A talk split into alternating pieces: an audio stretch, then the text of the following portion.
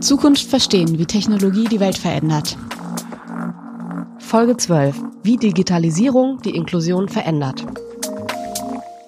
Guten Tag und herzlich willkommen zu einer neuen Ausgabe von Zukunft verstehen, wie Technik die Welt verändert, dem Podcast darüber, wie Technologie hätte man sich beinahe denken können, unsere Welt und aber auch die Zukunft verändert und das in diesen vielen kleinen Details.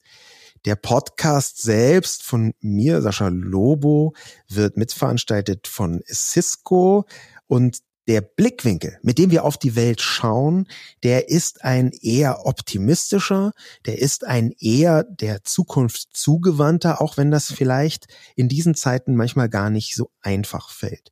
Aber das Thema, was heute auf dem Tisch liegt, ist eins, wo meine persönliche Überzeugung ist, die Digitalisierung mit am besten zeigen konnte, was sie alles positiv bewirken kann. Denn wir reden heute über Inklusion und Digitalisierung, wie Digitalisierung die Inklusion verändert. Und ich kann mir beim allerbesten Willen keinen Gast vorstellen, der dafür, genau dafür, besser geeignet ist als der, den wir auch hier haben, nämlich Raul Krauthausen. Hallo Raul. Hallo, danke für die Einladung.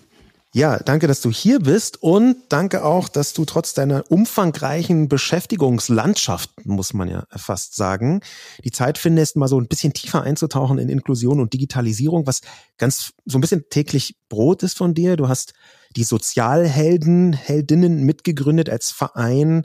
Ähm, du bist selbst Aktivist für Inklusion und Barrierefreiheit. Aus meiner Sicht der bekannteste und auch lautstärkste Aktivist, der das in Deutschland im deutschsprachigen Raum vorantreibt. Und du hast aber aus Sicht von der Digitalisierung her eine unfassbare Vielzahl an digitalen Projekten für Menschen mit Behinderung angestoßen und fast noch mehr für Menschen ohne Behinderung, damit die lernen und vielleicht ein bisschen besser checken, was Inklusion und Barrierefreiheit überhaupt ist.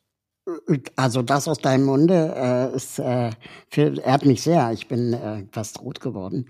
Ähm, ja, das kann sein. Ich mache äh, eine Menge Projekte zu dem Thema, aber auch schon seit 20 Jahren.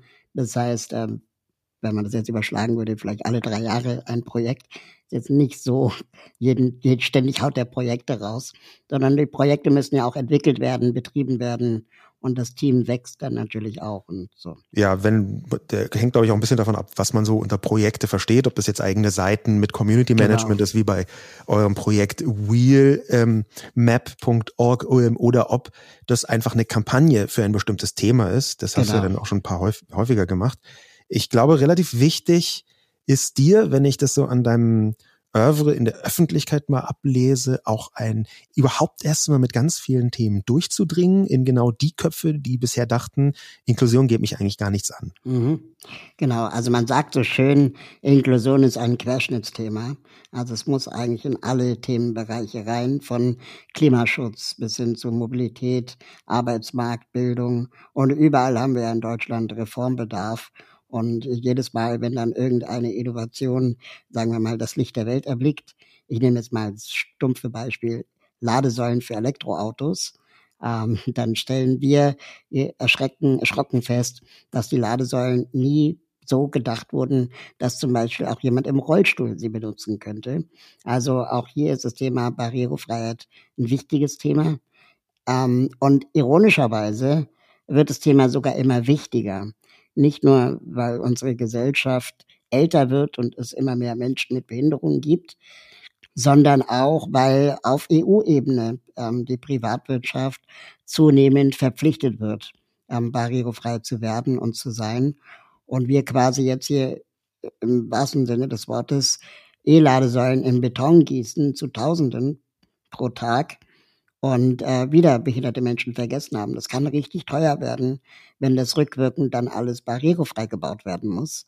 Ähm, und das wollen wir von Anfang an vermeiden und beraten jetzt einige Hersteller, zum Beispiel von Elektroladesäulen, einfach mal den Stecker ein bisschen tiefer zu machen. Das ist auch keine Rocket Science, ja, sondern das mhm. ist einfach nur, dass behinderte Menschen mitgedacht werden müssen und nicht ständig, ach verdammt, die haben wir ja vergessen gesagt werden sollte. Dafür ist ja so eine bestimmte Form von Lautstärke eigentlich ganz zielführend, wenn man sagen kann, ja, ähm, wir können die Leute überhaupt erst erreichen in ein, zu einem Zeitpunkt, wo sie noch Dinge verändern können.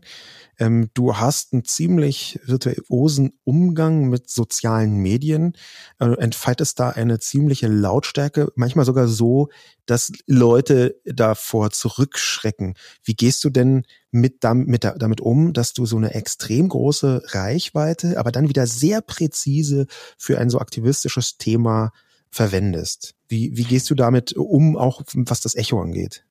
Also ich glaube, meine Social Media Arbeit hat sich auch in den letzten Jahren natürlich verändert. Am Anfang ähm, dachte, war eigentlich nur meine Idee, ich zeige nicht behinderten Menschen eine Minute am Tag mal irgendwie den kurzen Einblick in das Leben eines behinderten Menschen, der so ähnlich ist wie du vielleicht, also auch Hobbys hat, äh, auch sich Social Media mäßig auskennt, auch einen Beruf hat und dann letztendlich die Absurditäten des Alltags einfach mal zu teilen. Und äh, mit der gestiegenen Reichweite und vielleicht auch mit dem Humor ähm, wurde es dann natürlich auch politischer. Und wir fingen dann an, uns zu vernetzen mit anderen Menschen mit Behinderungen ähm, und versuchten dann auch und versuchen immer noch dann letztendlich bestimmte Themen gezielt auch zu adressieren.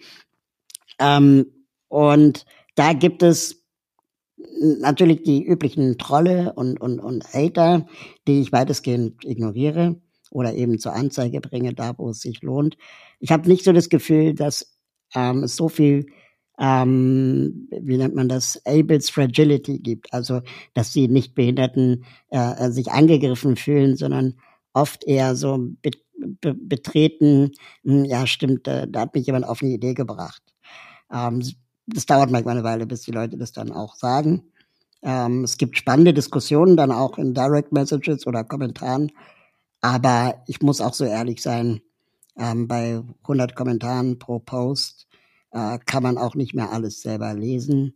Äh, das heißt, ich arbeite da auch inzwischen mit einem Team, mit Sensitivity Reading, bevor ich was poste, mache ich vielleicht aus Versehen in einem anderen Bereich irgendeine Diskriminierung und merke auch, dass meine Verantwortung da natürlich steigt. Hm, und lange Rede, kurzer Sinn, ist es auch so, dass wir jetzt versuchen, die Reichweite zu nutzen, um anderen wiederum Reichweite zu geben. Also anderen Aktivistinnen, Künstlerinnen mit Behinderung, die natürlich zu Recht dann auch sagen, ihr könnt nicht immer Raul fragen, nur weil mal ein Behinderter gebraucht wird, sondern äh, es gibt auch Experten in unserem Bereich, die in fast allen Kategorien besser sind als ich. Das lasse ich jetzt einfach mal so da stehen und gehe nochmal zurück auf diesen Punkt, den du angebracht hast, weil ihr mit äh, deinem von dir gegründeten Verein Sozialhelden äh, im, im Dezember, wenn ich mich richtig erinnere, ein Projekt genau dahingehend angestoßen habt, was Ladesäulen angeht. Mhm. Da ist jetzt also, nehmen wir das Stichwort Digitalisierung und benutzen wir es so wie die meisten Leute. Es benutzen nämlich alles, was digitalen Fortschritt im allerweitesten Sinn angeht. Und da ist also jetzt sowas wie E-Mobility, ja, so ein Thema, was bei der Digitalisierung, würde man meinen, doch ähm, ziemlich weit oben steht, gerade im Autoland wie Deutschland. Da ist, da pocht das Herz des Fortschritts. Und dann ist es tatsächlich so, das muss sich eurer Pressemitteilung entnehmen, dass sich die Hersteller einfach noch nicht mal auf Standards von einer Zugänglichkeit geeinigt haben. Das heißt, genau. die haben den Fortschritt an die Wand gemalt, die haben ihn angefangen umzusetzen und die haben genau 0,0 Minuten ja, ist ein Durchschnittswert von allen Herstellern, darüber nachgedacht, wie Menschen, die vielleicht nicht mit ganz normalen und alltäglichen Herausforderungen genauso umgehen wie andere, diese Säulen benutzen können. Ähm, genau.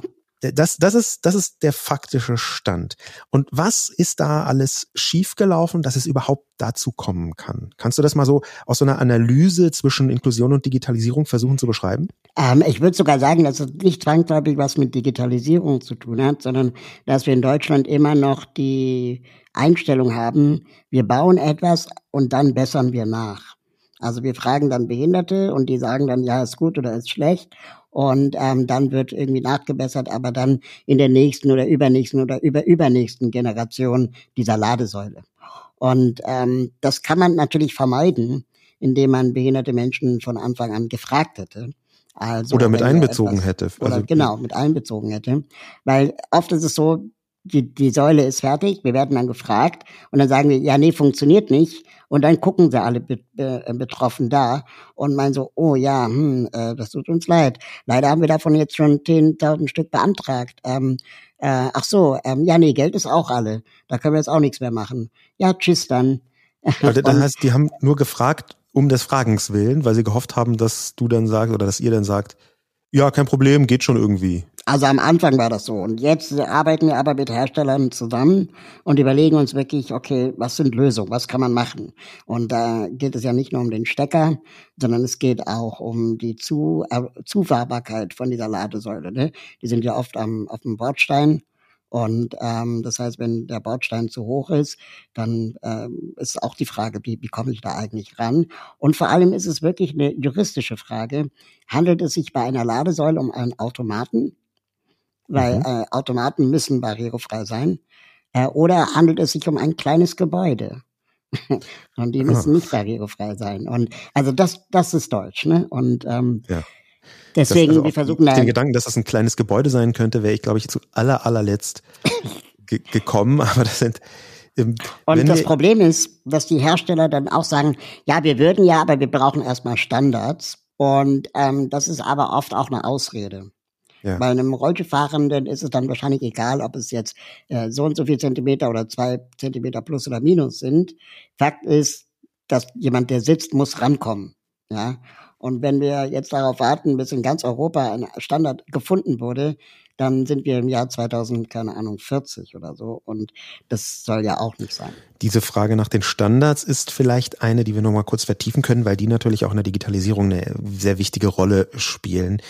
Ähm, Barrierefreiheit ist da das Stichwort quasi eine digitale Abwandlung davon, was Inklusion bedeuten kann, also die Zugänglichkeit für Menschen, ähm, die nicht in allen Bereichen genau so funktionieren, wie man das für normal hält. Aber die Frage ist, bei der Barrierefreiheit, was wären denn da genau diese Standards? A, und werden, werden die schon in dem Sinn umgesetzt im Digitalen, dass du sagst, ach, hier sind wir äh, ganz zufriedenstellend weit? Mm, also es gibt ja in Europa das sogenannte European Accessibility Law oder Act. Ähm, und das soll jetzt praktisch Einklang finden in der deutschen Rechtsprechung als Barrierefreiheitsstärkungsgesetz. Und das sieht momentan vor allem in Automaten, Software und ähm, ja, Bediengeräten äh, ähm, den Zwang zur Barrierefreiheit vor. könnte man auf kleine Gebäude erweitern und dann hätte man zwei Fliegen mit einer Klappe geschlagen. Ja, und dann, wenn man es auf Gebäude erweitern würde, dann käme man schon auch irgendwann auf die Frage, was machen wir denn mit alten Gebäuden? Was machen wir denn mit der Bäckerei? Was machen wir mit dem Kino? Was machen wir mit dem Theater? Und da hat Deutschland ein großes Problem, zumindest seit die CDU regiert hat, ähm, die Privatwirtschaft zu irgendetwas zu verpflichten. Da hieß es immer, man würde sie überfordern und so weiter und so fort. Und andere Länder haben aber eben bereits vor 10, 15 Jahren diese Gesetze erlassen. Also Österreich, Großbritannien, Japan, die USA sind alle schon an dem Schritt, wo die Privatwirtschaft, also auch im Altbestand, barrierefrei sein muss und ähm, dann mit einer zehnjährigen Übergangszeit einfach Zeit bekam, äh, diese Maßnahmen zu machen. In Deutschland reden wir noch nicht mehr über diese zehnjährige Übergangszeit. Also wir sind wirklich weit hinten. Und im neuen, also im digitalen, eben Automaten und so weiter, gibt es dann so Absurditäten, dass der Bankautomat bis 2035, glaube ich, barrierefrei sein muss. Also ich muss als blinder Mensch, als gehörloser Mensch, als Rollstuhlfahrender Mensch diesen Automat benutzen können in Klammern, wenn es 2035 überhaupt noch Bankautomaten gibt, Klammer zu. Hm. Und ähm, es ist egal, ob dieser Bankautomat in einem Gebäude steht, das nicht rollstuhlgerecht ist. Das heißt, es kann passieren, dass wir Bankautomaten in nicht barrierefreien Gebäuden haben, die aber als Automat barrierefrei sind. Und das ist natürlich absurd das ist, du hast jetzt schon ein bisschen das spezifisch Deutsche angesprochen. Ähm, jetzt nochmal kurz zurück zu der Ladesäule. Gibt es irgendwo anders auf der Welt Länder, die das, du hast ein paar genannt, was äh, Barrierefreiheit angeht, aber ähm, gibt es Länder auf der Welt, die äh, Ladesäulen haben, die besser geeignet sind für Rollstuhlfahrende Menschen? Also ich habe jetzt keinen Namen eines Herstellers, aber äh, in Großbritannien ist diese Debatte schon viel weiter. Da gibt es auch äh, ganz viel äh, Diskussionen mit dem Verkehrsministerium und so weiter, dass das auch gemacht wird. Ich weiß nicht, wie Tesla in den USA seine Supercharger ähm, gestaltet, aber es wäre mal eine interessante Recherchefrage. Hm, ich wollte nur eine Sache zum Thema E-Ladesäulen erzählen. Äh, als, äh, ich glaube, es war letztes Jahr, Andy Scheuer, der damalige Verkehrsminister, ähm, eine Pressemitteilung rausgebracht hat, wo er für barrierefreie E-Ladesäulen erwarb. Dann dachte ich, hurra, endlich hat er es verstanden. Aber was er meinte war barrierefreies Bezahlen. Das heißt, ähm, es mhm. soll egal sein, welchen ähm, Bezahlanbieter ich benutze. Und es hat überhaupt nichts mehr mit dem Thema Behinderung zu tun, sondern es ging einfach darum, dass es egal sein soll, ob ich PayPal, Mastercard oder Visa Card benutze. Das waren für ihn die Barrieren und äh, nicht die, dass man als Mensch mit Behinderung da nicht rankommt. Und das Thema wird wichtig werden. Also wenn zum Beispiel es in Zukunft Fahrzeuge gibt, die autonom fahren, ähm, dann kann es ja sein, dass Menschen mit Behinderung diese Autos besitzen. Ja. Dann wollen sie die auch laden. Oder ähm, das Thema barrierefreie Fahrzeuge für Menschen im Rollstuhl, ähm, die elektrisch sind, die kommen jetzt gerade. Also der ja. Caddy mit einem Elektromotor, der VW-Bus mit einem Elektromotor, die kommen jetzt gerade, aber ich kann sie dann eben nicht aufladen. Pech gehabt. Da ist noch ganz schön viel Aufklärungsarbeit zu tun, vorsichtig gesagt. Es gab vor einigen Jahren, ist etwas länger her, mal eine kurze Stichflamme von Trend, ähm, mit dem Begriff Universal Design. Mhm. Das ist so Anfang des Jahrtausends groß geworden. Universal Design sollte damals heißen, dass wenn man Dinge so gestaltet, dass alle sie benutzen können, also wenn man Barrierefreiheit von Anfang an mitdenkt, dann hat das nicht nur Vorteile für die unmittelbar Betroffenen wie Menschen mit Rollstuhl, sondern eigentlich auch für ganz viele andere in überraschenden Bereichen. Ähm, ich habe dann später hm, immer mal nachrecherchiert und von diesem Universal Design gar nicht mehr so viel gehört. Dabei ist doch die Philosophie dahinter, dass ähm, Barrierefreiheit, dass Inklusion eigentlich am Ende allen nutzt. Die ist doch nach wie vor aktuell. Genau, ich empfehle den Leuten immer einfach mal Beobachtungen im Alltag zu machen. Es gibt nämlich Dinge, die sind bereits universal designed. Und zwar sind es ganz oft Dinge, die ähm, die wir gar nicht so hinterfragen. Also zum Beispiel der, der, die Busse von der BVG in Berlin. Ja, da, ähm, die haben sich in den letzten Jahrzehnten auch weiterentwickelt. Die haben so viel Stehplätze wie nie zuvor. Und ein Stehplatz ist zum Beispiel Universal Design, weil es egal ist, ob du mit dem Kinderwagen da drin bist, mit dem Rollstuhl, mit dem Rollator, mit Gepäck. Das spielt in dem Moment keine Rolle. Es gibt dann ähm, extra ausgewiesene Bereiche für den Rollstuhl, aber auch da gibt es einen Klappsitz. Das heißt, ähm, wenn der gerade nicht belegt ist durch einen Rollstuhl, kann ich einen Klappsitz auspacken. Hinter diesem Klappsitz, auf der anderen Seite, gibt es einen Sitz, wo die äh, Sitzhöhe ein bisschen tiefer ist. Und der ist sowohl praktisch für Kinder als auch für kleinwüchsige Menschen. Und das heißt, es gibt einfach schon solche Lösungen oder die Waldtoiletten in der Stadt. Ja, da gibt es auf der einen Seite die Pissoirs für Männer und auf der anderen Seite gibt es barrierefreie Toiletten, die aber auch von Frauen benutzt werden können, ähm, die eben keine Pissoirs benutzen. Und ähm, Universal Design gibt es also schon. Und mein Lieblings-Universal Design-Angebot klingt jetzt so trivial, aber es ist wirklich, äh, darf man nicht unterschätzen, ist eigentlich IKEA. Mhm. Also wenn du zu IKEA gehst, dann ist es IKEA relativ egal, ob du, sagen wir mal, den Schreibtisch, der höhenverstellbar ist, ähm, in die Küche äh, stellst, äh, um einen höhenverstellbaren Esstisch zu haben. Das ist I Ikea ja egal. Du kannst einfach kaufen und der höhenverstellbare Tisch kostet 90 Euro. Ähm, wenn du den im barrierefreien Fachhandel kaufst, würdest du dafür 2000 bezahlen. Ja. Ähm, das heißt, IKEA ist wirklich in vielerlei Hinsicht eigentlich schon Universal Design, weil du kannst dir die Sachen so konfektionieren in deiner eigenen Wohnung, wie du sie brauchst. Lass uns mal kurz in Richtung, noch stärker in Richtung Digitalisierung denken. Mhm. Ähm, und zwar würde ich das gerne einleiten mit unserer Top 3. Der Hintergrund ist, dass wir in jeder Sendung eine Top 3 derjenigen Technologiekomplexe haben, die dieses Thema, in diesem Fall Inklusion, am intensivsten verändern werden und vielleicht auch schon verändert haben.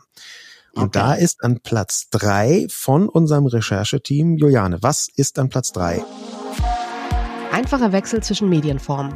Erst mit dem Fortschreiten der Digitalisierung lässt sich gesprochene Sprache schnell und preiswert in Text überführen, ebenso wie umgekehrt. Automatisierte Untertitel gehören zum selbstverständlichen Instrumentarium großer Plattformen. Inklusion bedeutet immer auch Kommunikation für die Teilhabe. Und die lässt sich durch die digitale Verarbeitung und Übersetzung verschiedener Signalformen viel besser bewerkstelligen. Auch wenn natürlich noch viel mehr passieren muss. Von der Sprachnachricht bis zum Chat in einfacher Sprache hat Digitalisierung für eine extreme Niedrigschwelligkeit in der Kommunikation gesorgt. Das ist unser Top 3, Raul, der Technologiekomplexe, die Digitalisierung und Inklusion am intensivsten verändert haben und noch werden. Bist du damit einverstanden? Also, äh, dem stimme ich zu. Man spricht in der Barrierefreiheit auch vom sogenannten Zwei-Sinne-Prinzip. Also wenn du nicht hören kannst, solltest du es sehend äh, konsumieren können. Wenn du nicht sehen kannst, solltest du es akustisch kommunizieren können.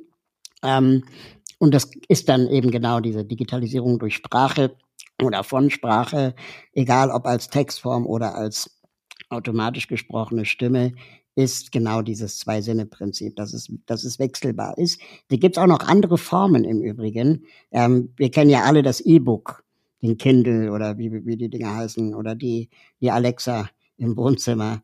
Ähm, das sind ja eben genau diese Ergebnisse von dieser Technologie. Ich kann die Schriftgröße einstellen auf meinem Kindle-Book. Ich kann sagen, wie groß der Zeilenabstand sein soll, obwohl es, sagen wir mal, ein uraltes Werk ist. Ähm, und bei Alexa kann ich dann äh, Sprachnachrichten äh, schicken, ähm, die dann auf der anderen Seite aber als Text erscheinen. Und ähm, das ist großartig. Was ich äh, Fragezeichen machen würde, ähm, wäre beim Thema automatische Übersetzung in einfache oder leichte Sprache, weil da geht es auch um Inhalte. Da geht es Ach so, das, darum. Ich, das, das war nicht. Ähm das hast du vielleicht falsch. Automatisierte Untertitel war das eine und ein Chat in einfacher Sprache war das andere. Ah, das, ah, okay. Äh, das war, ja, das ist also ähm, automatisierte Untertitel ähm, gibt's halt inzwischen. Ne? Das gab's einfach ganz lange genau, nicht. Genau, das gibt schon, ja. ja. Genau, ich wollte nur da eine Einschränkung ja. machen, dass äh, Übersetzungen auch Grenzen haben. De definitiv. Wir können ja noch mal ganz kurz genau auf diesen Bereich von leichter mhm. und einfacher Sprache ein bisschen fokussieren. Äh, leichte Sprache ist eine Art Regelwerk. Wie kann man Schrift so aufbereiten, Sprache, geschriebene Sprache so aufbereiten, ähm, dass Menschen, die verstehen, die vielleicht ähm, eine Lernbehinderung haben ähm, und die vielleicht nicht ganz so flüssig mit der Sprache umgehen wie andere. Da ist ja eigentlich in der Digitalisierung die Möglichkeit, dass du denjenigen genau immer die für ihn oder sie richtig zugeschnittenen Informationen bereitstellen kannst. Genau das, was mit am besten wirkt. Mhm. Das heißt, mit einer übersetzt, ich klicke auf einen Knopf und habe die ganze Webseite in leichter Sprache. Genau, aber diese Arbeit muss ein Mensch gemacht haben. Also genau diese Übersetzung ähm, muss ein Mensch gemacht haben. Und ich habe manchmal das Gefühl, wenn ich mit TechnikerInnen über dieses Thema spreche, dass äh, die dann glauben, ja, da mache ich nur genug äh, künstliche Intelligenz rein und dann lösen wir das Problem damit. Ähm, aber dann werden Probleme oft größer. Ja, weil dann Dinge falsch interpretiert werden, falsch übersetzt werden. Und mein Lieblingsbeispiel ist jedes, alle vier Jahre neu. Ähm, die, die Parteien haben zur Bundestagswahl oder Landtagswahl ganz oft Wahlprogramme in einfacher oder leichter Sprache. Und die verstecken sie in irgendwelchen PDFs auf äh, der Website. Und wenn ich jetzt davon ausgehe, dass jemand eine, mit einer Lernbehinderung meine Website besucht und das PDF vielleicht sogar findet und da draufklickt, dann ist er plötzlich im Adobe Acrobat Reader. Oh Gott, ja. Und ich, ich frage mich, hat man überhaupt mal sich auch den, den Prozess überlegt bei der Benutzung der Website, wenn du auf leichte Sprache angewiesen bist? Oder macht man es einfach nur, weil man gehört hat, man soll das machen, aber sich nie gefragt, wie wird sowas eigentlich konsumiert? Und äh, deswegen, glaube ich, müssen wir auch über User Experiences sprechen. Ähm, wie erlebt jemand mit einer Lernbehinderung auch eine Website? Und da lehne ich mich jetzt mal ein bisschen aus dem Fenster. Ich würde sogar sagen, nicht alles muss in leichter Sprache sein. weil die Welt ist ja nun mal nicht in leichter Sprache. Aber wenn ich Fernseh gucke, wenn ich Radio gucke, höre, wenn ich äh, durch die Stadt laufe, da sind ja auch komplexe Sprachen ständig, äh, mit denen ich konfrontiert bin und mit denen ich ja auch gelernt habe, irgendwie zu navigieren. Die Leute gucken ja trotzdem pro sieben und ähm, nicht pro sieben in leichter Sprache. Das heißt, wir müssen dafür sorgen, dass die, die, die Standardsprache nicht übertrieben kompliziert ist. Das ist sie bei ProSieben in der Regel auch nicht. Und ähm, dass wir dann äh, äh, vielleicht gucken, die wichtigen Informationen, sowas wie Corona-Verhaltensregeln oder wie kann ich geflüchteten Menschen helfen, dass die in leichter Sprache zur Verfügung stehen oder wie finde ich einen Arzt. Ähm, aber ich glaube, wir kommen auch gar nicht äh, so weit, wenn wir sagen, alles muss 100 Prozent übersetzt sein, dann einfach auch davon auszugehen, dass Menschen auch ähm, in der Lage sind, bestimmte Ansätze von Standardsprache auch zu begreifen. Die sind ja nicht doof, sind auch keine Kinder. Das ist ein wichtiger Punkt. Ähm, das Image hast du gerade jetzt zum Schluss angesprochen, von Menschen mit Behinderung, jetzt speziell auch von Menschen mit Lernbehinderung, ähm, dass dieses Image, das spielt auch ziemlich zentral mit daran, wie die Gesellschaft mit solchen Menschen umgeht. Ob die integriert, inkludiert werden oder ob die eben auch mit dabei sind. Ähm, du hast selbst einen ganzen aktuellen Fall, ähm, hast du mir erzählt, dass nämlich du zu Hause Geflüchtete aufgenommen hast. Und zwar auch Menschen mit Behinderung, wenn ich das richtig verstanden habe. Genau, eine Person, ja. Magst du darüber erzählen? Also das war letztendlich ein ganz analoger Prozess. Ähm, äh, ich habe äh, unser Zimmer angeboten gehabt und acht Stunden später war das Zimmer bewohnt. Ähm, also es ging auch alles ganz schnell und auch nur über Telefon und, und ähm, ein bisschen WhatsApp. Ähm, die wohnen jetzt seit ein paar Tagen bei uns und wir versuchen jetzt mit digitalen Mitteln herauszufinden, wie finde ich Samstag nach, äh, Sonntagnachmittag eigentlich einen Rollstuhl für die Person, die hier wohnt. Ähm, ist auch nicht so einfach. Ähm, und dann, äh, wie funktioniert die Registrierung, die Anmeldung? Ähm, es gibt viel Halbwissen da draußen, äh, Telegram-Gruppen und Tweets, die man, durch die man sich wühlt. Ähm, aber der richtige Magic, und da bin ich echt total beeindruckt, wie gut das funktioniert, ist ja Google Translate. Also die, die beiden können kein Englisch, ähm, ich kann kein Russisch und äh, wir kommunizieren wirklich über Google Translate. Und das funktioniert viel besser, als ich dachte. Ähm, natürlich ersetzt es keine DolmetscherInnen, aber es es schafft auf jeden Fall eine Kommunikation in einer WG, die dazu führt, dass wir gemeinsam kochen und Spiele spielen. Das hört sich ziemlich genau an wie einer von diesen Hebeln, wo man merkt, oh wow, hier ist tatsächlich ein Fortschritt vorhanden und gleichzeitig hast du eben in einem Nebensatz auch etwas gesagt, wo ich äh, Deutschland wiederum nicht besonders weit vorne sehe, ähm, nämlich alles rund um digitale Verwaltung. Ähm, du hast es eben äh, angedeutet, natürlich gibt es eine ganze Reihe von Verwaltungsprozessen, die man zusammen mit Geflüchteten dann eigentlich durchmessen müsste. Und da wäre theoretisch ja digitale Verwaltung eine fantastische Grundvoraussetzung für eine bessere digitale Inklusion beziehungsweise bessere Inklusion insgesamt. Was fehlt da alles noch? Also jetzt mal ganz praktisch gesprochen, die kamen Sonntag zu uns. Ähm, Sonntag ist ja in Deutschland Feiertag Montag war der Brückentag, weil äh, Dienstag der Frauentag war, der in Berlin ein Feiertag ist. Das bedeutet de facto, ähm, einen Arzt zu finden, der Russisch kann oder ähm, überhaupt AnsprechpartnerInnen zu finden, die wissen, wie man mit den äh, ähm, Gästen, die wir bei uns haben, äh, in, in ihrer Situation individuell helfen kann, kann ich erst ab Mittwoch also Informationen zu bekommen. Und dann bist du hier praktisch gelandet und musst jetzt erstmal drei Tage warten, bis du überhaupt weißt, was ist. Und das stelle ich mir super schrecklich vor, wenn du äh, letztendlich auch denkst, ja, die Deutschen machen nur Urlaub oder was. Ja, es ne, gab, das ist ja hier eine, eine Notsituation. Es ist eine, definitiv eine Notsituation und um das in dem Bogen mal auf die digitale Verwaltung zu bringen, die davon zumindest ein Teil als Lösung sein könnte. Ähm, es gab 2019, wenn ich mich richtig erinnere, ein Interview mit einer damaligen estnischen Präsidentin, die schockiert war dass Zitat Deutschland 20 Jahre zurück ist, was digitale Verwaltung angeht.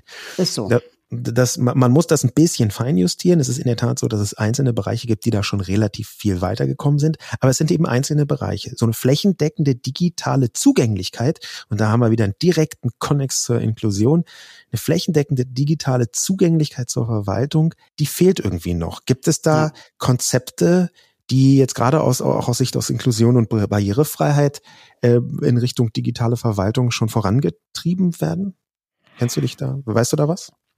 Ähm, nee, da weiß ich ehrlich gesagt nicht so viel. Wir sind auch ähm, in, in Berlin jetzt ganz aktuell haben wir ein äh, Projekt äh, ähm, erfolgreich umgesetzt. Da gibt es in, also es gibt in Berlin schon sehr lange den sogenannten Sonderfahrdienst. Das ist der SFD, der behinderte Menschen, die mobilitätseingeschränkt sind, so eine Art Taxi-Angebot zur Verfügung gestellt hat, weil die Taxis in Berlin nicht barrierefrei sind diese Taxis zu bestellen, ähm, musstest du aber immer per Telefon oder per Fax per oder Fax. per E-Mail. Ja. Per Fax. Wir reden und, hier von 2021 genau. wahrscheinlich. Und wir haben das dann, und es waren dann so drei Tage vorher, musst du das bestellen. Und dieser, dieses Angebot wurde neu ausgeschrieben, also es konnten sich neue Firmen bewerben.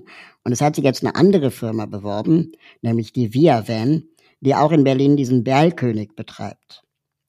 Und die hatten natürlich die App schon. Ja. Das heißt, von einem Tag auf den anderen gab es dieses Angebot plötzlich als App und ich kann in Echtzeit buchen, also im Abstand von einer Stunde. Ja, das heißt, ja. das Produkt hat sich nur durch die App oder den Faktor 1000 für mich zumindest verbessert. Und das ist, die sind nicht mehr Fahrzeuge. Das ist einfach nur ein anderes Angebot äh, als App. Und die haben jetzt ein Handy drin und nicht mehr so eine Kladde mit ausgedruckten Routenplänen, ja sondern eben, das ist jetzt mal digitalisiert worden. Und ich bezahle es aber immer noch, ohne Witz, ich bekomme einen Brief vom äh, LAGESO, dem Landesamt für Gesundheit und Soziales, wo drin steht mit einem Überweisungsträger, Herr Krauthausen, bitte überweisen Sie vier Euro für Ihre letzte Fahrt. ja. Und ich denke so, das ist doch das Porto nicht wert. Also schicke ich ganz gern per PayPal sofort bezahlen, wenn ihr wollt. Ähm, aber ich schicke mir keinen Brief, bitte genau solche Dinge so ein bisschen in die Öffentlichkeit zu ziehen. Das ist das, wo ich glaube, unser Top 2 der Dinge, die Digitalisierung und Inklusion am intensivsten verändern, ähm, drauf zusteuert. Juliane, was habt ihr an Platz 2 gesetzt? Soziale Medien als Stimme der bisher Ungehörten. Soziale Medien haben die großen Bewegungen des 21. Jahrhunderts überhaupt erst möglich gemacht, von Fridays for Future bis Black Lives Matter. Das liegt auch daran, dass überzeugte, engagierte Minderheiten mit sozialen Medien eine vorher zu selten gehörte Stimme lautstark in die Öffentlichkeit bringen können. Auf diese Weise konnten Menschen mit Behinderung schon eine Reihe von Diskursen verändern und überhaupt erst anstoßen. Soziale Medien und ihr Fokus auf Menschen, Zorn und Empathie bedeuten nämlich auch Meinungsmacht für Betroffene stimme ich auch total zu. Ähm, ich würde sagen, wir haben quasi nicht mehr gegen Chefredaktionen oder EntscheiderInnen in Redaktionen äh, zu kämpfen als Minderheit, um überhaupt gesehen und wahrgenommen zu werden, ähm, sondern wir müssen uns jetzt mit Algorithmen anlegen, die filtern, ob eine Nachricht relevant ist oder nicht. Sind die unerbittlicher oder kann man die leichter überzeugen? Vielleicht sind sie fairer im Sinne von, dass äh, niemand genau weiß, wie sie funktionieren ähm, und dass äh, man vielleicht auch mit, mit Meme-Kultur oder mit äh, äh, Kooperation mit äh, InfluencerInnen in anderen Bereichen dann auch ab und zu mal ein Thema nach oben gespielt bekommt. Man kann mit, mit Hashtags arbeiten. Aber Social Media alleine ist auch, glaube ich, noch keine Reichweite. Also es wird oft erst dann relevant, wenn die Old Media, also die klassischen Medien, dann diese, auf diese Themen aufspringen. Weil auf Twitter und Instagram, da werden ja 40 Säue durchs Dorf gejagt am Tag. Das muss dann schon auch verfangen in, in äh, den Redaktionen der klassischen Medien. Und die haben oft einfach behinderte Menschen nie auf, also nicht auf dem Schirm. Ja, also weil die Redaktionen ist in der Regel nicht, sind in der Regel nicht behindert. Und ähm, dann wird oft gedacht, ja, das interessiert äh, nur einen kleinen Teil unserer ZuschauerInnen oder ZuhörerInnen und deswegen wird es einfach komplett ausgeklammert. Aber gerade Dinge wie die Corona-Pandemie zum Beispiel oder der Klimawandel ähm, sind Themen, die Menschen mit Behinderung besonders treffen. Ja. Und wenn wir da nicht aufklären oder da auch nicht dafür sorgen, dass Menschen auch geschützt werden, dann finde ich, machen Medien auch ihren Auftrag nicht. Cisco Story. My name is Karthik. I'm from Bangalore, India. I'm a person with visual impairment. Längst ermöglicht die Digitalisierung in den meisten Bürojobs von fast jedem Ort der Welt aus virtuell zusammenzuarbeiten. Aber wie steht es um Menschen, die mit einer Behinderung leben? Die zum Beispiel blind, schwerhörig, gelähmt oder LegasthenikerInnen sind und deshalb die üblichen Homeoffice-Werkzeuge nicht oder nur eingeschränkt nutzen können. Das zu verstehen ist das eine, ihnen den Weg und die Erfahrung zu neuen Möglichkeiten zu vermitteln, das andere. Das sagt Kartik K. Selbst blind und seit vier Jahren Teil des regionalen IT User Experience, Client Experience Teams in Bengaluru in Indien. Gemeinsam mit einem Team von Freiwilligen testet er neue Versionen von Webex im Beta-Test, um Probleme und Herausforderungen bezüglich der Barrierefreiheit zu erkennen und sie schließlich zu beheben. Noch bevor Kundinnen sie anwenden. Produkte zum Beispiel für Blinde auch durch blinde Menschen vorher testen zu lassen, das hört sich vielleicht selbstverständlich an, ist es aber leider gar nicht. Bei Cisco gibt es einige MitarbeiterInnen mit Behinderung. Damit sie gleichberechtigt mit ihren KollegInnen zusammenarbeiten können, entwickelt vor allem der Geschäftsbereich Collaboration Produkte wie Webex und IP-Telefone unter Berücksichtigung der Barrierefreiheit, Benutzerfreundlichkeit und Inklusion. So zum Beispiel bietet Webex die Möglichkeit, sich über verschiedene Tastenkombinationen, Shortcuts, durch Webex zu navigieren. Die Verwendung von Bildschirmlesegeräten wird unterstützt und Untertitel in Echtzeit ermöglichen die direkte Teilnahme an einer Diskussion auch für Gehörlose. Sprachsteuerung sowie die nahtlose Einbindung von DolmetscherInnen für Gebärdensprache sind ebenso möglich wie auch automatisiert erstellte Meetingtranskripte. Ein Feature, welches für uns alle hin und wieder nutzvoll ist, um keine Details mehr zu verpassen. Und die Entwicklung geht weiter. Cisco ist bestrebt, eine inklusive Zukunft für alle zu ermöglichen. Weltweit, mit und ohne Behinderung. And if I'm giving back to society, I feel very privileged. Between the visually challenged and tomorrow's skills, there's Karthik K.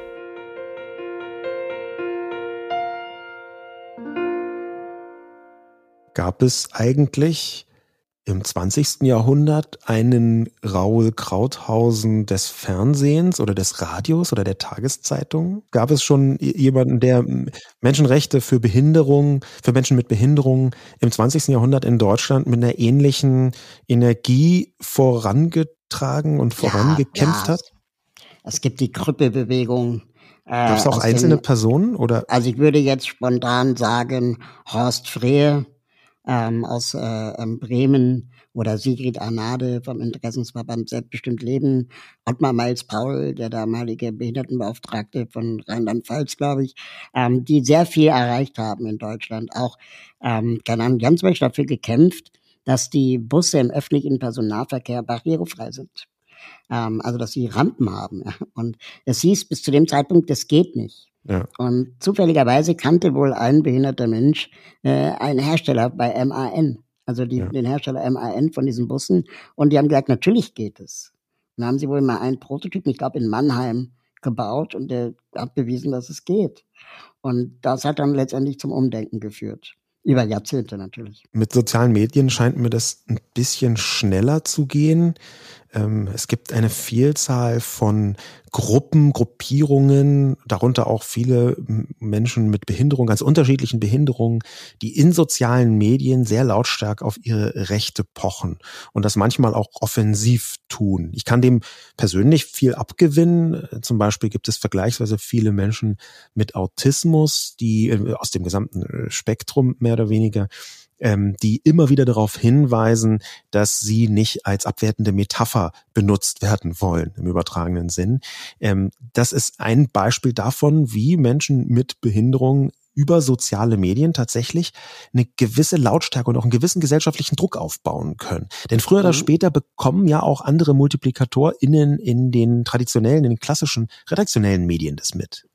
Genau, oder noch einfacheres Beispiel vielleicht ähm, die Debatte um den Genderstern beim Schreiben der Texte. Ne? Da gibt's ja die eine Fraktion, die sagt, ja, wir gendern lieber mit dem Doppelpunkt, ähm, ja. weil das sieht schöner aus. Und mhm. dann gibt's halt die äh, blinden Menschen, die sagen, eigentlich ähm, äh, würden wir das Sternchen bevorzugen, ähm, weil die Screenreader, also die, die, die Texte automatisch vorlesen, ähm, mit dem, also die Pause von dem Sternchen einfach besser ist als die von einem Doppelpunkt, wenn sie akustisch angesagt wird. Und nur weil es für die lesenden Menschen schöner aussieht, ähm, darf es eben nicht zu, äh, äh, dazu führen, dass blinde Menschen wieder übergangen werden. Und das ist super spannende Debatte. Also daran erkenne ich auch, wer es ernst meint. Wäre es da nicht vielleicht sogar möglich, den Leuten, die die Screenreader programmieren, die sind ja veränderbar, weil digital, zu sagen, es gibt jetzt auch diese Methode, passt doch bitte die Art und Weise an, wie ein Doppelpunkt innerhalb eines Worts vorgelesen wird. Das wäre ja zumindest auch eine Möglichkeit. Wäre eine Möglichkeit. Ich denke, da ist die, geht die Reise auch hin. Ähm, aber äh, es wird ja gar nicht so argumentiert. Ja. Es wird eben von den Redaktionen so argumentiert, ja, es sieht aber schöner aus.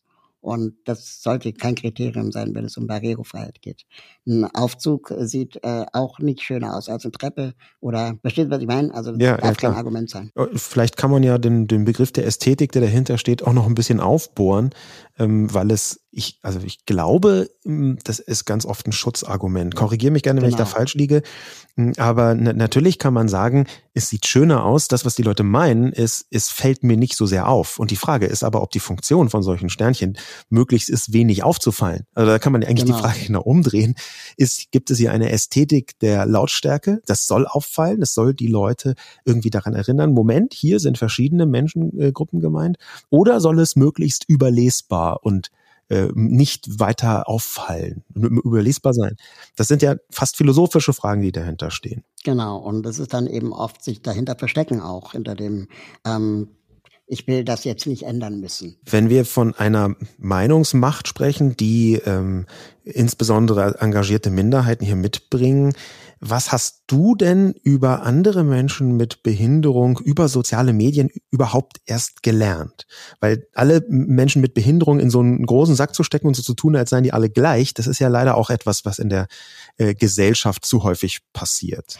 Also ich bin ja, äh, so wie du, auch jemand, der ein sehr optimistisch denkender Mensch ist, was Technologie angeht. Und ich habe sehr lange geglaubt, dass mit genug AI oder künstliche Intelligenz äh, oder Big Data wir irgendwie den heiligen Gral finden werden. Ähm, aber inzwischen habe ich verstanden, dass es wirklich Grenzen hat. Also ähm, Microsoft forscht irgendwie seit vielen Jahren daran, dass die Bildbeschreibung äh, von Websites ähm, durch künstliche Intelligenz automatisch erstellt wird. Aber die künstliche Intelligenz kann ja nicht erkennen, ob was auf dem Bild relevant ist. Das ist ja oft auch kontextabhängig äh, von dem Text, den das Bild umgibt. Ähm, oder äh, es gibt auch diese Avatare ähm, inzwischen, die Gebärdensprache auch können.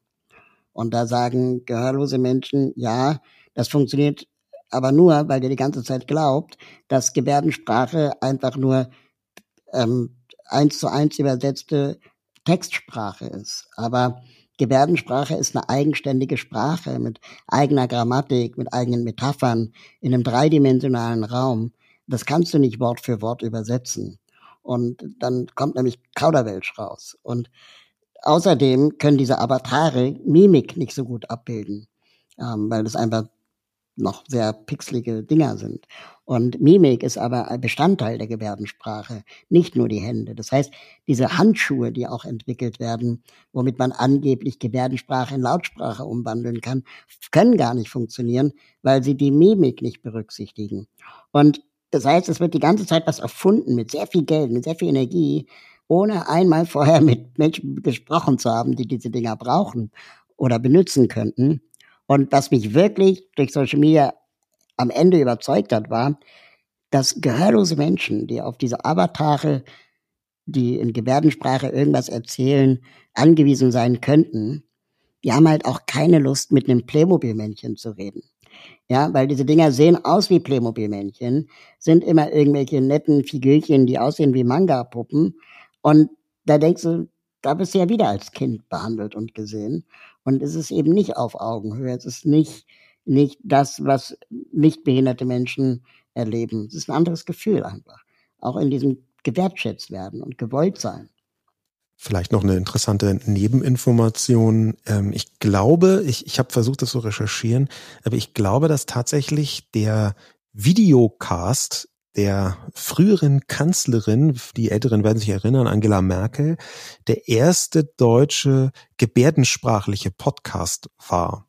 Dass tatsächlich da die Bundesregierung mal mit dem Podcast von Angela Merkel, der dann ab einem bestimmten Zeitpunkt auch immer in Gebärdensprache angeboten worden ist, vorausgegangen ist. Das, ja. ich möchte jetzt nicht über alle Maßen Frau Merkel loben, das liegt mir äh, jetzt eher nicht und ist ja auch gar nicht mehr so aktuell. Aber das ist ja schon interessant. Wir sind hier in einem Podcast und eigentlich hört sich Podcast und Gebärdensprache erstmal nicht überragend kompatibel an, aber dann vielleicht auch gerade wieder doch. Genau, und jetzt ist die Frage, macht Olaf Scholz weiter oder nicht? Also es darf ja nicht äh, letztendlich an, an diesem einen Glücksmoment hängen, dass man mal zufällig die richtige Kanzlerin hatte. Ähm, ich komme wieder zurück auf äh, Katastrophen und Pandemien. Über Glücksmoment können wir gerne noch anders mal diskutieren, aber ja, ich verstehe, was du also, meinst. Ja, für die Barrierefreiheit zumindest Glücksmoment. Ähm, äh, ich komme wieder zurück auf Katastrophen und Pandemien. Äh, äh, in, in Ländern des globalen Südens zum Beispiel scheint es viel häufiger ähm, Standard zu sein, dass wenn die, die Präsidenten und so weiter äh, ähm, Reden halten, äh, dass die standardmäßig Gebärdensprach übersetzt werden. Und ähm, in Deutschland ist das eine Seltenheit. Und da kann man sich schon die Frage stellen, wieso kriegen die das hin, aber wir nicht? Wie kann denn Digitalisierung dafür sorgen, dass genau dieser Druck, der ganz offensichtlich fehlt, weil es in Deutschland noch nicht so weit ist, wie kann Digitalisierung dafür sorgen, dass dieser Druck erhöht wird? Wie können wir es schaffen, mit dem Instrument Digitalisierung die Inklusion genau in diese Richtung voranzubringen? Also ein Thema, an dem ich gerade dran bin. Äh, wir haben ein Projekt äh, gestartet vor ein paar Jahren. Das heißt äh, tvfüralle.de. Das ist letztendlich eine digitale Programmzeitschrift, so wie TV Movie oder TV Spielfilm, ähm, wo ich eben gucken kann, was im linearen Fernsehen ist eigentlich für Menschen, die gehörlos sind oder für Menschen, die blind sind, also mit Audiodeskription, konsumierbar. Und ich kann das aktuelle Fernsehprogramm danach filtern. Und dabei ist uns aufgefallen, dass die öffentlich-rechtlichen Sender von ARD, WDR, NDR und so weiter bis ZDF ähm, unterschiedlich gut performen, was die Barrierefreiheit angeht. Das Verrückte ist aber, dass die Menschen in den Bundesländern, wo diese Sender sind, natürlich alle gleich viel Rundfunkbeitrag bezahlen. Das heißt, es darf doch eigentlich nicht sein, dass in bestimmten Bundesländern Menschen mehr barrierefreies Fernsehprogramm konsumieren können als in anderen Bundesländern. Und äh, das wäre zum Beispiel mal ein Ansatz, auch politisch äh, ähm, darauf aufmerksam zu machen, dass wenn man schon einen Rundfunkbeitrag bezahlt, man zumindest auch ein Recht haben sollte, das konsumieren zu können, wenn man blind und oder gehörlos ist. Und damit meine ich zum Beispiel Untertitel. Ja? Also die ARD ist bei 90 Prozent ein bisschen drüber äh, Untertitel äh, inzwischen. Ähm, aber der RBB, soweit ich nicht. Soweit ich weiß, nicht. Und das darf eigentlich nicht sein. Der Punkt, der die Inklusion und Digitalisierung am intensivsten verändert, der folgt jetzt, das ist quasi der Top 1 dieser Technologiekomplexe. Juliane, was hat das Team denn da recherchiert? Virtualität, Unabhängigkeit von Ort, Körper und Fähigkeiten. Virtualität bedeutet, das Netz als einen eigenen Ort zu betrachten, an dem Gesellschaft geschieht. Und das nach anderen Regeln als in der dinglichen Welt. Man ist viel unabhängiger vom Ort, den Limitierungen des eigenen Körpers und Fähigkeiten, die im Kohlenstoffalltag noch immer oft benötigt oder stillschweigend vorausgesetzt werden. Wenn die neueste Spielart der Virtualität, das Metaverse, es schafft, unabhängiger von großen Plattformen zu werden, ergeben sich hier nicht nur für Menschen mit Behinderung völlig neue Teilhabemöglichkeiten, sondern für alle. Und das ist einer der wichtigsten Vorteile von digitaler Inklusion. Sie nutzt am Ende allen. Das hat uns ja auch die Corona-Pandemie gezeigt, dass äh, wir auf einmal uns wahrscheinlich in zwei Jahren so digitalisiert haben wie sonst in sieben Also wir haben jetzt alle schnelle Internetleitungen zu Hause, wenn wir es uns leisten konnten. Wir haben alle für uns ein Ringlicht gekauft für die Videokonferenzen. Und ähm, ne, also wir haben angefangen, Prozesse aufzubauen. Und ich merke auch, dass ich in Zukunft weniger reisen werde, um digital ähm, auch teilhaben zu können. Ähm, und ich muss nicht mehr auf jeder Bühnenkonferenz, äh, Konferenzbühne, meine ich, stehen, ähm, wenn ich es auch digital hätte machen können. Wir haben aber auch gesehen in der Corona-Pandemie, dass, ähm, weil vielleicht das Lehrpersonal an, an Regelschulen ein bisschen überfordert war, behinderte Menschen dann auch verbannt wurden in den digitalen Raum. Also da wurde dann gesagt, ja, wir haben jetzt gerade Corona, das heißt, wir müssen die Abstandregeln halten, wir dürfen uns nicht zu nahe kommen. Das heißt, ich kann dir vielleicht nicht helfen, das heißt, du musst zu Hause bleiben. Und ähm, es gibt inzwischen Tendenzen, die wir auch in den USA sehen, das nennen wir den digitalen Katzentisch. Also, dass mhm. dann praktisch gesagt wird, um das Büro nicht barrierefrei bauen zu müssen, können die Leute ja remote dann, dann zuarbeiten. Aber das ist keine Teilhabe. Das ist dann letztendlich äh, äh, Remote Work. Und ähm, behinderte Menschen sollten genauso das Recht haben, ins Büro zu dürfen, wie Nichtbehinderte auch oder eben genauso das Recht haben, remote arbeiten zu dürfen, so wie nichtbehinderte Menschen auch.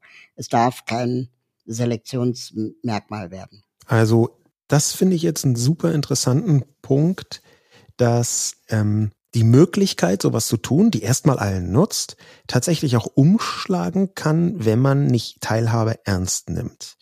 Das genau. scheint ja ein Muster zu sein, was in der Digitalisierung leicht geschehen kann. Ne? Dass man dann irgendwo sagt, okay, ähm, ihr kriegt es dann halt digital. Du hast jetzt gerade von äh, dem Büro gesprochen, was dann einfach nicht mehr barrierefrei ist. Stattdessen wird das dann digital gesagt. Was wir aber ja auch beobachten konnten, ist, dass bei dieser Veränderung in Richtung Virtualität auch völlig neue Herausforderungen im Alltag für Menschen, die jetzt vielleicht gar nicht sagen würden, dass sie klassisch behindert sind, ähm, eine völlig andere Rolle gespielt haben. Ich spiele ganz konkret darauf an, dass zum Beispiel sowas wie Homeoffice bei vielen Menschen überhaupt erst eine menschenwürdige Vereinbarkeit von Familie und Beruf ermöglicht hat.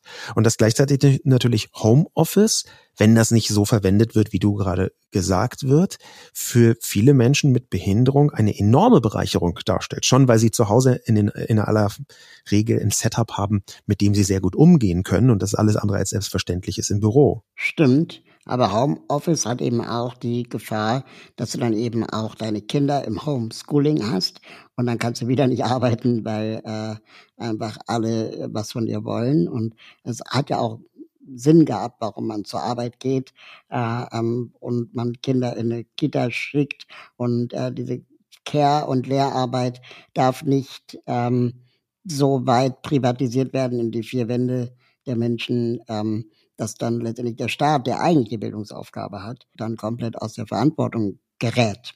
Ähm, aber ja, natürlich hast du recht, das ist äh, auch für viele Menschen eine Arbeitserleichterung. Witzigerweise bei uns im Büro, wir haben das seit, ja, eigentlich haben wir seit anderthalb Jahren das Büro zu.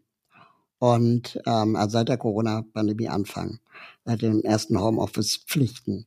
Und wir haben gesagt, okay, dann bleiben wir jetzt bis zum 20. März 2022 auf jeden Fall geschlossen und nur im Notfall kann man ins Büro gehen.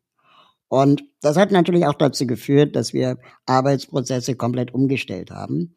Die Menschen mit Behinderung haben sowieso schon öfter bei uns digital von zu Hause aus zugearbeitet. Das nutzen jetzt auch Eltern mit Kindern. Die arbeiten dann vielleicht auch mal an einem Wochenende wir mussten aber auch Kulturen entwickeln, also sowas wie den Meetingless Wednesday, also den Mittwoch, wo wir keine Meetings haben für alle, damit ja. auch nicht so Abhängigkeiten entstehen. Ich muss aber, weil Meeting und so.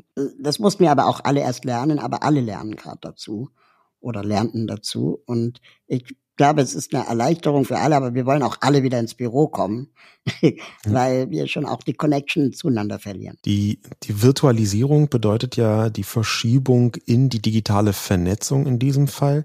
Und bei dieser Verschiebung, die auf immer breiterer Front stattfindet, hast du gerade so ein Gegengewicht gesetzt und gesagt, ja, das ist gut und schön, Verschiebung, aber wir brauchen bestimmte Funktionen eben auch im Nicht-Digitalen. Ähm, das ist, findet ja unter diesem Begriff Hybrid häufig statt, dass man mhm. das eine tut, ohne das andere zu lassen. Was glaubst du denn, wie hybride Inklusion aussehen kann in Zukunft. Träum mal gerne so in die Zukunft und versuch mal so ein bisschen ähm, ein Szenario für uns kurz zu skizzieren, wo du dir vorstellst, wie hybride Inklusion in fünf, in acht, in zehn Jahren aussehen kann. Also, ich bin ja ein großer Fan der Republika. Du ja wahrscheinlich auch. Und bei der ja. Republika bin ich immer wieder sehr beeindruckt, wie sie regelmäßig es hinkriegen, das Thema Barrierefreiheit aufs nächste Level zu bringen. Ähm, also viele Bühnen haben Gebärdensprachdolmetschung. Es ist klar, dass es ein Bedarf ist, ähm, aber es ist auch fast jede Bühne digital konsumierbar ähm, als Livestream oder später im Nachgang als Video, dann sogar mit Untertiteln und so weiter und so fort. Und das ist schon Cutting Edge, würde ich sagen. In Deutschland setzt es auf jeden Fall, Fall Maßstäbe. Und wenn ich fünf Jahre vorausblicke, würde ich jetzt sagen, okay, ich fände es geil, wenn andere Konferenzen auch so wären. Äh, scheint ja zu gehen. Das Wissen scheint ja in Deutschland auch zu existieren. Ich muss da jetzt nicht irgendwie große amerikanische Unternehmen äh, ähm, äh, für einkaufen, sondern ich kann auch vielleicht die, äh, die großartigen Menschen vom Chaos Computer Club fragen, ob sie mir bei der Infrastruktur helfen. Und das tun sie scheinbar und auch gerne. Und ähm, das finde ich zum Beispiel einen großartigen Ansatz. Was mich wirklich sehr bewegt hat, war, dass man inzwischen bei der Republika auch als Helfer ähm, mit Behinderung helfen kann. Ja, also du kannst ja dann da letztendlich dann als Helfer ein vergünstigtes Ticket bekommen ähm, beziehungsweise dann eben auch bei der, bei, bei der Republika mithelfen, sie zu gestalten. Und dann wird auch ganz explizit gesagt, wir wünschen uns auch HelferInnen mit Behinderung oder ein diverses Team, ähm, weil das dann auch Bestandteil der Kultur der Republika ist und es auch nochmal eine ganz andere Augenhöhe schafft. Ja, da fühle ich mich immer sehr wohl. Das ein Klassentreffen auf mehreren Ebenen. Also sowohl mein Hobby, die Digitalisierung und ähm, das Internet, ähm, aber eben auch Begegnung. Ein Satz, den ich in letzter Zeit immer wieder sage und wo ich glaube, dass das wirklich der Schlüssel zur Barrierefreiheit ist, ist, wir müssen Orte der Begegnung schaffen. Und äh, wir haben viel zu oft den, der Mehrheitsgesellschaft die Gelegenheit gegeben, sich dem Thema Vielfalt oder Inklusion zu entziehen. Ja, indem sie gesagt haben, ja, dann mach's doch digital oder ähm, ja, bin ich nicht für zuständig oder wer soll das bezahlen oder wir haben es schon entschieden. Ähm, deswegen machen wir es jetzt gerade nicht. Und diese, diese Ausreden müssen weniger werden und wir müssen Orte der Begegnung schaffen. Das heißt, wenn die Republika jetzt dieses Image hat, dass sie relativ barrierefrei ist, dann ähm, kommen natürlich auch in den nächsten Jahren Menschen mit Behinderung. Und die können da auch nicht mehr hinter zurückfallen, so ohne weiteres. Sonst gibt es wahrscheinlich Ärger. Nur die Begegnung schafft nachhaltige Veränderungen. Davon bin ich überzeugt und ich wünsche mir mehr Orte der Begegnung und weniger Ausschlüsse. Das ist ein so großartiges Schlusswort für diesen Podcast, dass ich nichts weiter tun kann und möchte, als mich bei dir zu bedanken, Raul, dass du hier warst ähm, und dass wir genau darüber gesprochen haben, über Digitalisierung und Inklusion und vor allem auch, wie du zum Schluss ausgeführt hast, die Kultur, die dazu führt, dass man überhaupt erst Orte der Begegnung schaffen kann. Vielleicht ist das auch die Antwort auf diese überfassende, übergreifende Frage zwischen Digitalisierung und Inklusion, wie diese Veränderung der Welt stattfindet. Nämlich, wenn sie gut stattfinden soll, muss sie eingreifen in unsere Kultur und Alltags Kultur. Und zwar zum Beispiel bei einer Konferenz, wie du das beschrieben hast, wie das die Republika macht, als hybride Zukunft der digitalen und nicht digitalen Inklusion. Vielen Dank, dass du da warst, Raoul, und bis zum nächsten Mal. Sehr gerne. Auf bald.